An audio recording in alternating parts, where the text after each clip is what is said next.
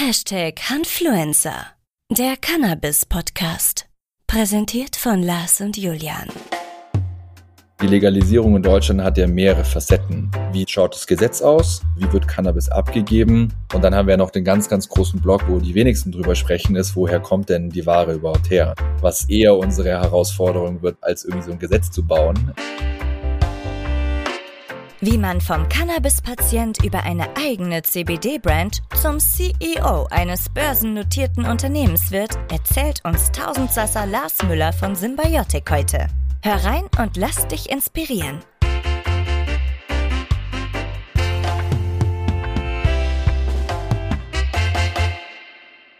Lars.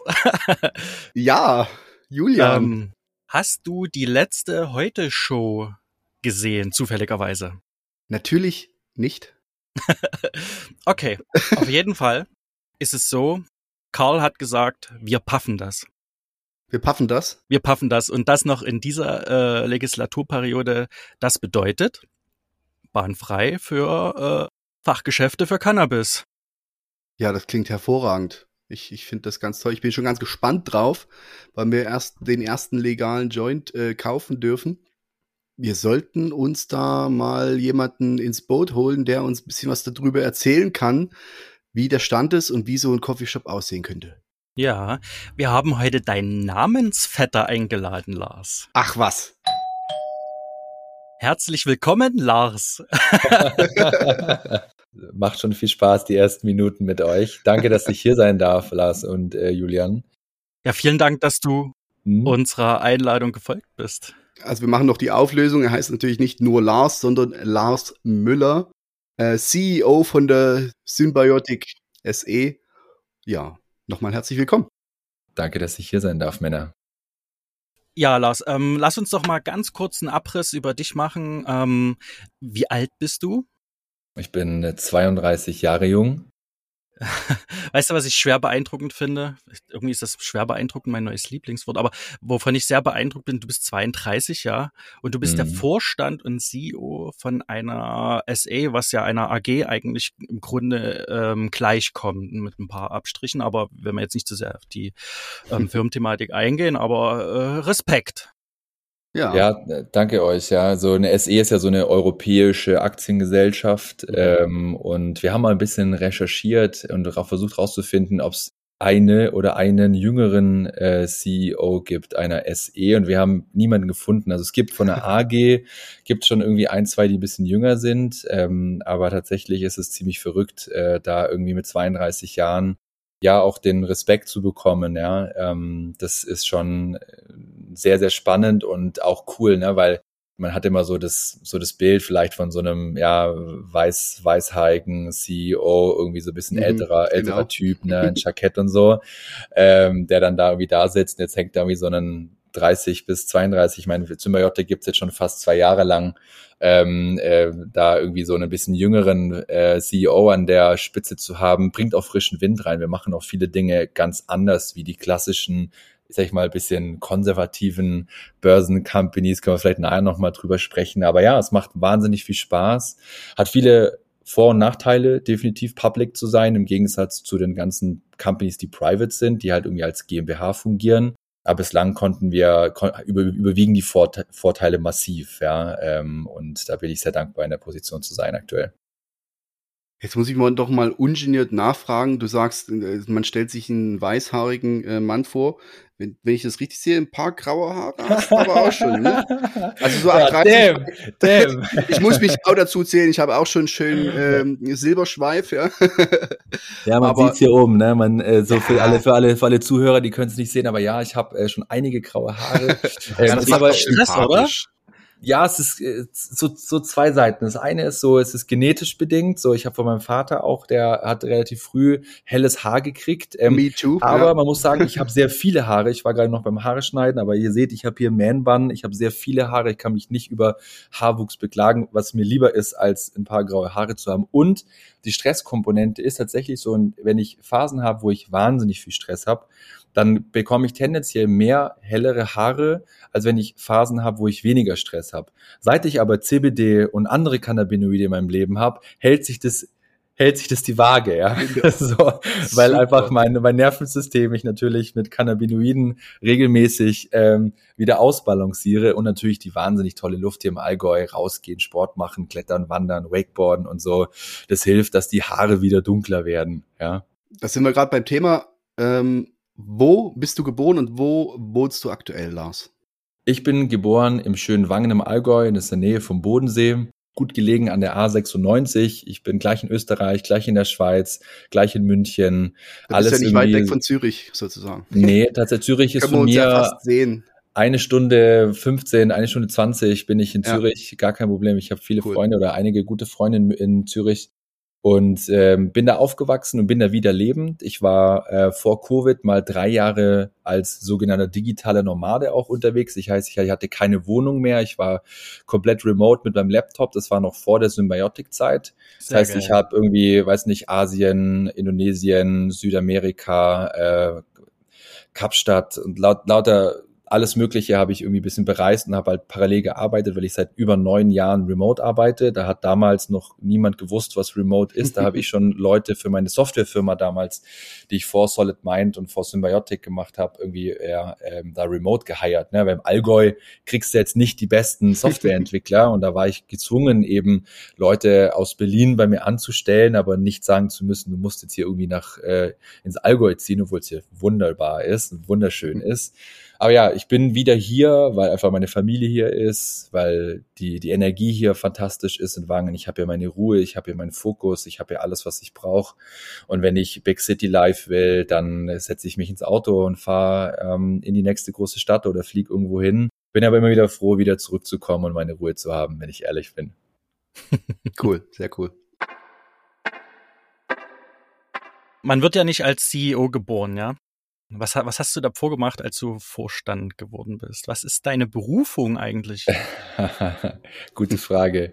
Äh, tatsächlich bin ich in meinem Leben noch nie angestellt gewesen. Das heißt, ich habe äh, weder von meiner Mutter noch von meinem Vater das Unternehmergehen eigentlich mitgekriegt. Das, äh, meine Mama ist Sekretärin, mein Vater ist irgendwie Behälterbauer, Schweißer, also alles irgendwie richtige, äh, richtige Handwerksberufe, außer jetzt genau. die Sekretärin, ja, aber so, und irgendwie, ich habe früh äh, meinem Papa auch so das Thema IT so ein bisschen beigebracht bekommen, ne, an Computern rumbauen, damals noch irgendwie 56K-Modem, ne, richtige Hard, Hard äh, Disk Drives und so weiter, ne, so ein Computer rumgeschraubt. Und ich habe auch damals so als so 14, 15-Jähriger für mich die Musik entdeckt und habe ähm, aufgelegt. Ne? Ich hab, war damals in der Schule mir alte von einem alten DJ-Kollegen irgendwie Plattenspieler gekauft und habe so ein bisschen Musik gemacht und habe dann mit 15, 16 angefangen, hier in Wangen Partys zu organisieren. Habe damit mein erstes Geld verdient, habe bisschen aufgelegt.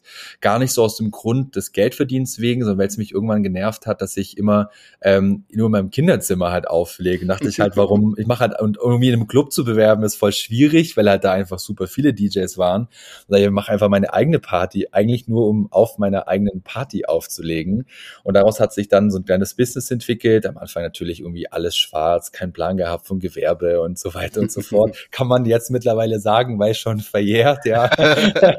Aber ähm, die paar Euro, die ich da gemacht habe. Und so ist es entstanden. Und ich habe dann eben meine Software, ähm, habe da irgendwie so gemerkt, okay, ich habe irgendwie ähm, Bock, bisschen programmieren zu lernen, habe mir so ein bisschen das Thema Webentwickeln selber beigebracht und habe dann so Richtung 16, 18 irgendwie so bin ich so ein paar so Website-Projekte reingestolpert, habe dann äh, mit 18 18 noch studiert, Informatik, aber eher meine Mutter zuliebe, weil die gesagt hat, Lars, mach mal noch was Gescheites mit Zertifikat irgendwie.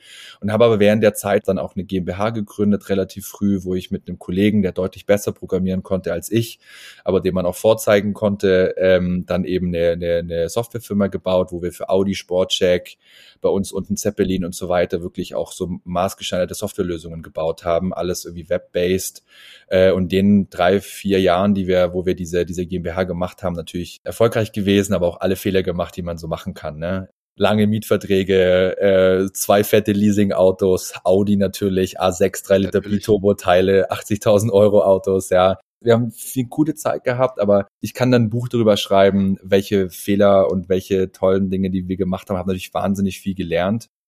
Mach ähm, das bitte, schreib das Buch. Ja, das sollte ich auf jeden Fall mal tun. Ähm, und äh, weil ich immer schon so ein Typ war, der gesagt hat, so fail often, fail early. Das ist so das ganze, dieser ganze Lean Startup Approach. Das ist was, was irgendwie in meinem Hirn irgendwie verankert ist. Ich habe keine Angst davor, Fehler zu machen, weil wann lernen wir bitte? Wir lernen dann, wenn wir Fehler machen, ja. Und dann hatte ich aber keine Lust mehr, nur Agentur zu machen, für große Kunden, diesen ganzen Stress zu haben. Und dann, ich, mir ging es selber nicht so gut dann zu diesem Zeitpunkt. Das war so 2000, ähm, lass mich lügen, 2015 10, so um den Dreh, 14, 14, 15, habe dann die Agentur an meinen, meinen Partner abgegeben und habe damit beim restlichen Geld die Solid Mind Nutrition UG gegründet damals. Ich wollte unbedingt in den Nahrungsergänzungsmittelmarkt gehen, weil mich genervt hat, dass die meisten Supplements da draußen A, niedrig dosiert sind und B, die Inhaltsstoffqualität nicht passt. Ja, ich habe mich dann mit Ernährung beschäftigt, habe raus, wollte lernen, wie mein Körper funktioniert, um einfach mich selber wieder irgendwie zu richten mit dem ganzen Stress, den ich hatte. Und daraus ist dann eben äh, die Solid Mind entstanden. Wir waren zwischenzeitlich jetzt in den letzten sieben Jahren fast 60 Leute, eine Full Remote Company, also Digital by Default, um es neudeutsch irgendwie zu sagen.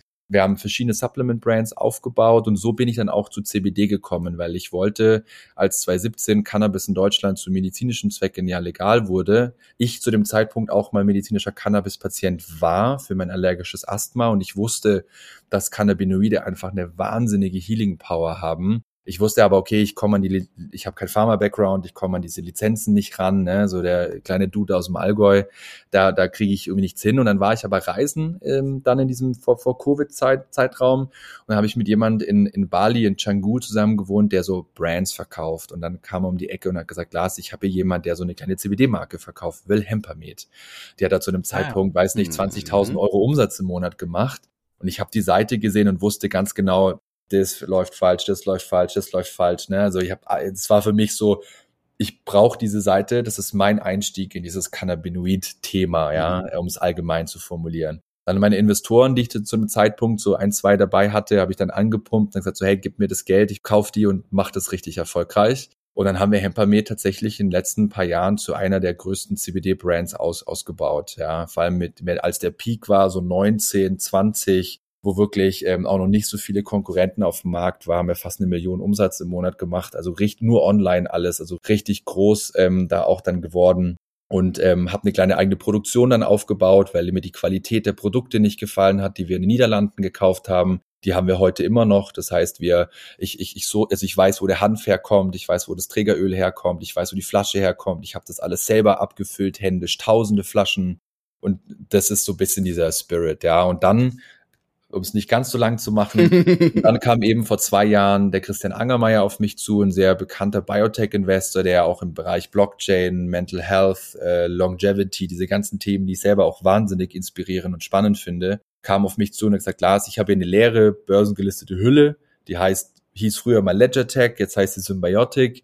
Ich habe Lust, in diesen Cannabinoid-Markt noch einzusteigen und du scheinst einen ganz guten Job zu machen hier irgendwie mit Hempamet und hat mich gefragt, ob ich Lust hätte, meine zwei Unternehmen, eben diese Solid Mind Group, wie sie heute heißt, mit der Brand Hempermed und eben meine Produktionsfirma in diese Hülle mit reinzugeben, um dann von dort aus eben dann eine Unternehmensgruppe aufzubauen. Und ihr kennt, lernt mich jetzt so ein bisschen kennen. Für mich war das so, wow, neue Erfahrungen machen, komplett neues Feld, börsengelistete Company, natürlich auch eine Chance, äh, selber auch natürlich, sag ich mal, von der finanziellen Seite natürlich auch erfolgreicher zu werden, ist klar, weil ich habe natürlich ganz viele Shares auch bekommen von Anfang an, die dir erstmal gar nichts bringen, äh, außer das Ding fliegt irgendwann mal. Aber für mich war das natürlich nochmal ein wahnsinniger neuer Schritt, der, wo ich sagte, okay, spannend, mache ich. Und zwei Jahre später, wir sind jetzt 15 Unternehmen stark in der Symbiotic SE, haben letztes Jahr 15 Millionen Umsatz generiert, pro forma konsolidiert, sind in allen Bereichen aktiv von CBD, also in diesem Nahrungsergänzungs-Kosmetik-Segment, bis hin zu Medical Cannabis, bis hin zu Recreational, wo wir heute auch nochmal drüber sprechen werden und sind, glaube neben irgendwie 420 Pharma und ähm, Sanity, so meinen Marktmitbegleitern, mit die größten am Markt in Deutschland. Ja, die Aktie bewegt sich dahin, wo sie sich halt bewegt und ähm, ja, macht wahnsinnig viel Spaß. So, das war jetzt, ich habe es versucht kurz zu machen, ja. Also, also ihr merkt, ich habe nichts anderes gemacht als irgendwie eigene Dinge bauen und ich mache auch noch viele Dinge parallel und nebenher. Das würde aber, glaube ich, den Rahmen für heute sprengen. Okay. Jetzt haben wir eigentlich schon fertig, oder? Alles gesagt? ja, gut, danke, dass du da warst. Ciao, Jungs, Servus. Lars, eins interessiert mich noch. Ähm, du hast ganz am Anfang erwähnt, dass du ein bisschen DJ gemacht hast. Das ja. finde ich ja sehr sympathisch. Machst du das immer noch so als Hobby vielleicht nebenbei? Ich würde es gerne machen, Lars. ähm, ich habe gerade die letzten Wochen wieder drüber. Ich habe mich gestern mit einem, weil ich, wir waren früher ein DJ-Duo, äh, ein mhm. guter Freund von mir, Tobi und ich. Äh, ich habe mich lustigerweise gestern Abend kurz mit ihm auf ein alkoholfreies Bier draußen auf der Straße getroffen, ähm, äh, bei mir in Wangen hier um die um, um die mhm. Ecke. Und wir haben gesagt, wir müssen uns unbedingt wieder verabreden zum Jammen äh, und ich will wieder mir eigenes Equipment kaufen. ich ziehe am Ende des Jahres in eine bisschen größere Wohnung wo ich einen eigenen, nochmal einen weiteren Raum habe, so einen Hobbyraum und da will ich vielleicht wieder ein bisschen in, will ich vielleicht ein bisschen anfangen zu produzieren und mal so ein kleines bisschen wieder anfangen aufzulegen, cool. weil es fehlt mir tatsächlich. Es juckt mich in den Fingern wieder an den, an den, äh, an den ja, Vinyls oder CDs zu stehen, je nachdem. Wenn mal was in der Pipeline ist, ob es eine Party ist oder was zum einfach nur anhören, dann sagst du Bescheid. So, auf jeden auf Fall, jeden Fall. Das mache ich sehr gerne. cool bei welchem, äh, bei welcher Musik drehst denn du die Anlage richtig auf? Wow, das ist eine krasse Frage für einen Ex-Slash-Part-Time-DJ, äh, weil meine, ich habe wahnsinnig viele Lieder, äh, die ich super äh, gut finde. Aber ähm, ich muss mal kurz in meine Spotify-Playlist ja, gucken, tatsächlich. Mhm. Tatsächlich ähm, so einer meiner Lieblings neuen, neuen Songs, ich weiß nicht, ob ihr das kennt. Also ich bin ein großer Swedish House Mafia-Fan. Das ist so, mhm. mit den Jungs bin ich damals aufgewachsen, Axel, äh, Sebastian Grosso und Steve Angelo. Und da gibt's einen neuen Track, der heißt uh, Turn on the Lights Again von Fred Again, der auch letztens ein wahnsinnig gutes Boiler Room-Set gemacht hat. Das ist ein brutaler, brutaler Track, ja. Aber ich könnte euch jetzt tausend Tracks nennen, die, wo ich im ähm, Tesla die Mucke, also die Anlage so richtig aufdrehen würde. ähm, cool. Aber es darf dann schon richtig, schon schon richtig ballern, ja. Ähm, ich kann euch ja mal ein paar Links rüber schicken. Mal schauen, ob ihr auch bei euch im Auto dann die, die Anlage aufdreht. Genau, ich werde es auf jeden Fall mal nachhören. Hörst dir mal rein. Lars, wie würdest du einem Kind Cannabis erklären? Da muss ich direkt lachen. Das ist eine mega gute Frage.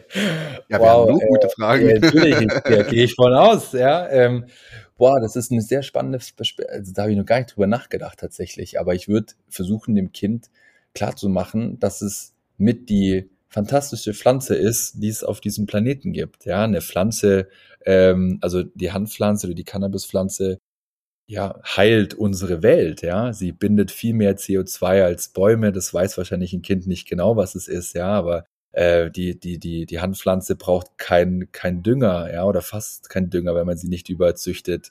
Sie äh, macht den Boden wieder gesund, ja, und in der Blüte produziert sie ganz, ganz viele tolle Inhaltsstoffe, die Menschen gesünder macht, ja. Und ich glaube, in, in die Richtung würde ich es versuchen, also ich finde das super. Du hast das hervorragend ja. erklärt. Äh, da wird wahrscheinlich jetzt noch nicht mal Nachfragen kommen beim Kind.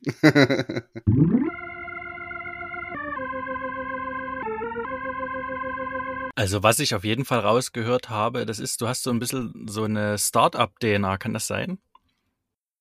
Definitiv, ja, dieses, äh, also mir machen auch die Phasen am meisten Spaß, wenn ich ehrlich bin. Also dieses ja. ganz frühe Probleme lösen, ähm, irgendwie chaotisch und so, da, da funktioniere ich am besten. In dem Moment, wenn es so strukturiert wird, wenn es so, sag ich mal, konzernlike wird, in Anführungszeichen, da bin ich nicht mehr der Richtige dafür. Ich mag's, wenn schwierig ist, ich mag's, wenn alle sagen, es geht nicht, dann sage ich, alles klar, ich krieg das hin, ja. Ähm, und, und, und das ist so, wo ich einfach sage, ich, ich smash mich da durch und ich meine, Cannabis oder Cannabinoide ist der perfekte, die perfekte Übungsfläche für mich, weil wir da im CBD-Bereich Struggle haben, im Medical-Bereich alles schwierig ja. ist und jetzt auch noch die Legalisierung haben, wo noch ein riesiger Aufgabenberg vor uns liegt. Aber das sind die Geschichten, die es sich lohnt, einfach zu schreiben, ja, die man sich am Lagerfeuer mal erzählen kann. Mhm. Ähm, und ich meine, dafür sind wir da. Alles Geld ist alles, alles nebensächlich, ja, aber es geht ja um irgendwie um den Prozess und Spaß zu haben an dem, was man tut. Aber ja, Startup-DNA ist definitiv ein Teil von mir. Ihr habt euch ja einiges vorgenommen und ich habe gehört, ihr wollt Deutschlands ersten Cannabis-Shop eröffnen. Wer will das nicht? Wer will das nicht? Der Run ist, der ist schon längst losgegangen, oder? Ja, das ist so, also ich frage mich, ist er wirklich schon losgegangen oder nicht? Ich glaube, wir haben mit unserer Kooperation mit der Engelada-Gruppe, wo ich gleich nochmal zwei, drei Sätze ja. zu sagen kann, glaube ich mal, als einer der wenigen einen, einen ersten starken Schritt in diese Richtung gemacht. Ja, weil alle reden über die Legalisierung und die Legalisierung in Deutschland hat ja mehrere Facetten. Ja, wir haben ja einmal das Thema, wie es schaut das Gesetz aus? Ähm, da wo wir dann da, wo, da drin regeln müssen, ne, Produktqualität, THC-Höchstgrenzen, Jugendschutz und so weiter und so fort. Wir haben auch das Thema Abgabestellen, also wie wird Cannabis abgegeben.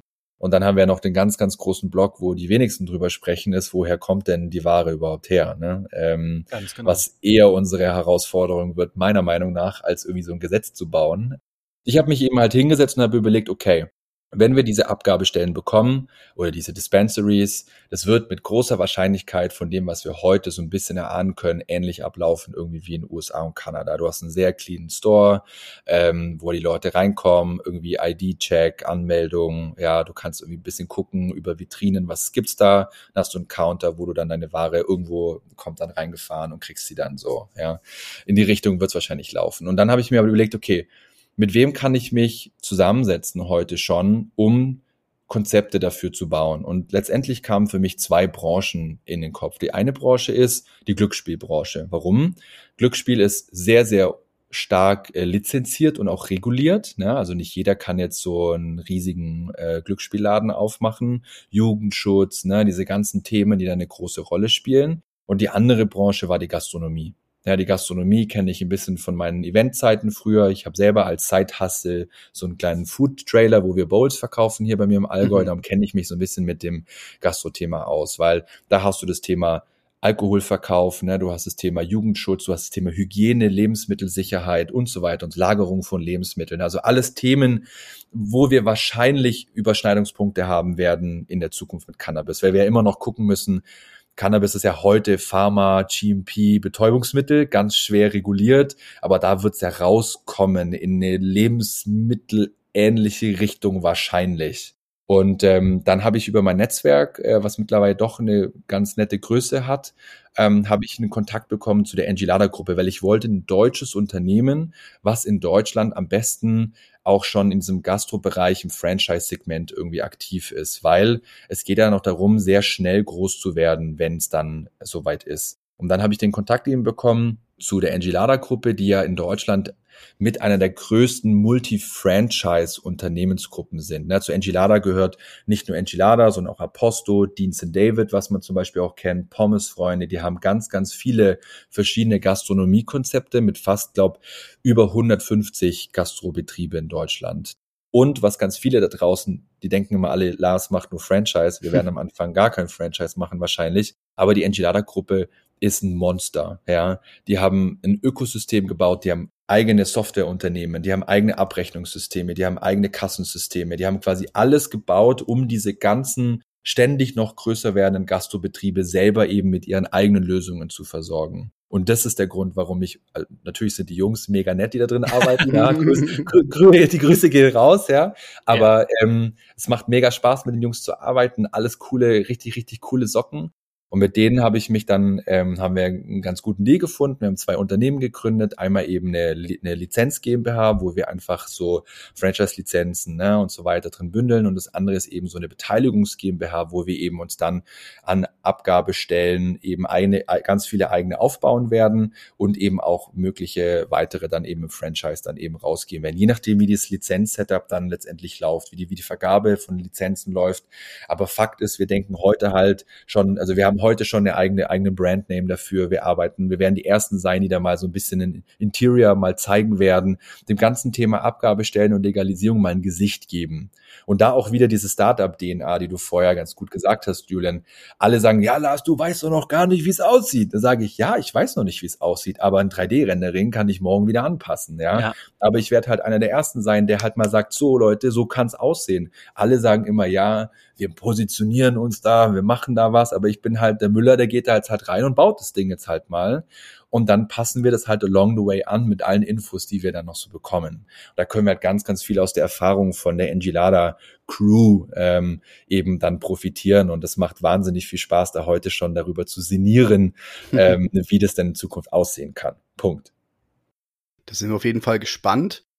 Ich denke mal, es wird auch für die Politik nicht ganz uninteressant sein, dass mal ein Player auf den Markt geht und sagt, hey, wir zeigen euch jetzt mal so, wie das ungefähr aussehen könnte, dass äh, die Politik auch so ein bisschen Wegweiser hat. Haben die dich schon mal konsultiert eigentlich?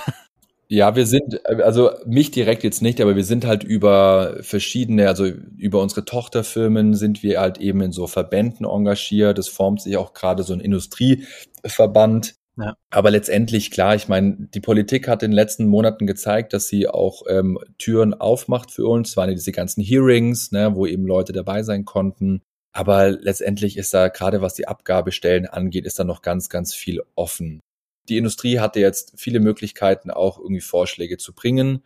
Äh, die Politik wird da jetzt brüten, um da mal so einen ersten Draft zu bauen. Das soll jetzt ja irgendwie im Herbst dann kommen. Äh, und dann werden wir mal sehen, was da so alles drin steht und werden versuchen, da nochmal ein bisschen einzulenken.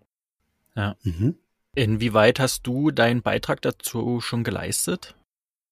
Welchen, in, in welchem Kontext meinst du, Julian? ähm, in dem du Vorschläge gebracht hast, zum Beispiel? Hast du da dich schon irgendwie engagiert?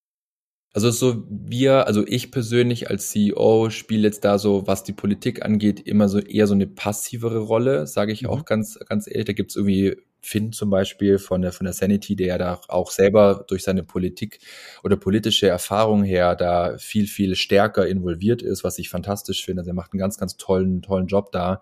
Das bin ich nicht, ganz sage ich auch ganz offen ehrlich. Mhm. Ich bin nicht der, der da irgendwie im, im Anzug dann neben dem Lauterbach steht. Aber meine Ventures, ja, und dort die CEOs, die sind in diesen Branchenverbänden aktiv, wo ja auch Positionspapiere gebaut wurden und auch dieser Industrieverband, den wir gerade formen. Da haben wir jetzt, arbeiten wir an einem sehr, sehr, sehr, also an mit dem ausführlichsten Positionspapier ähm, was es da draußen gerade gibt, ja. Und da steckt ganz viel Hirnschmalz drin von uns zu eben allen Themen, die irgendwie relevant sind. Und das ist so diese Contribution, sage ich mal, von meiner Seite, ähm, die da noch mit reinkommt.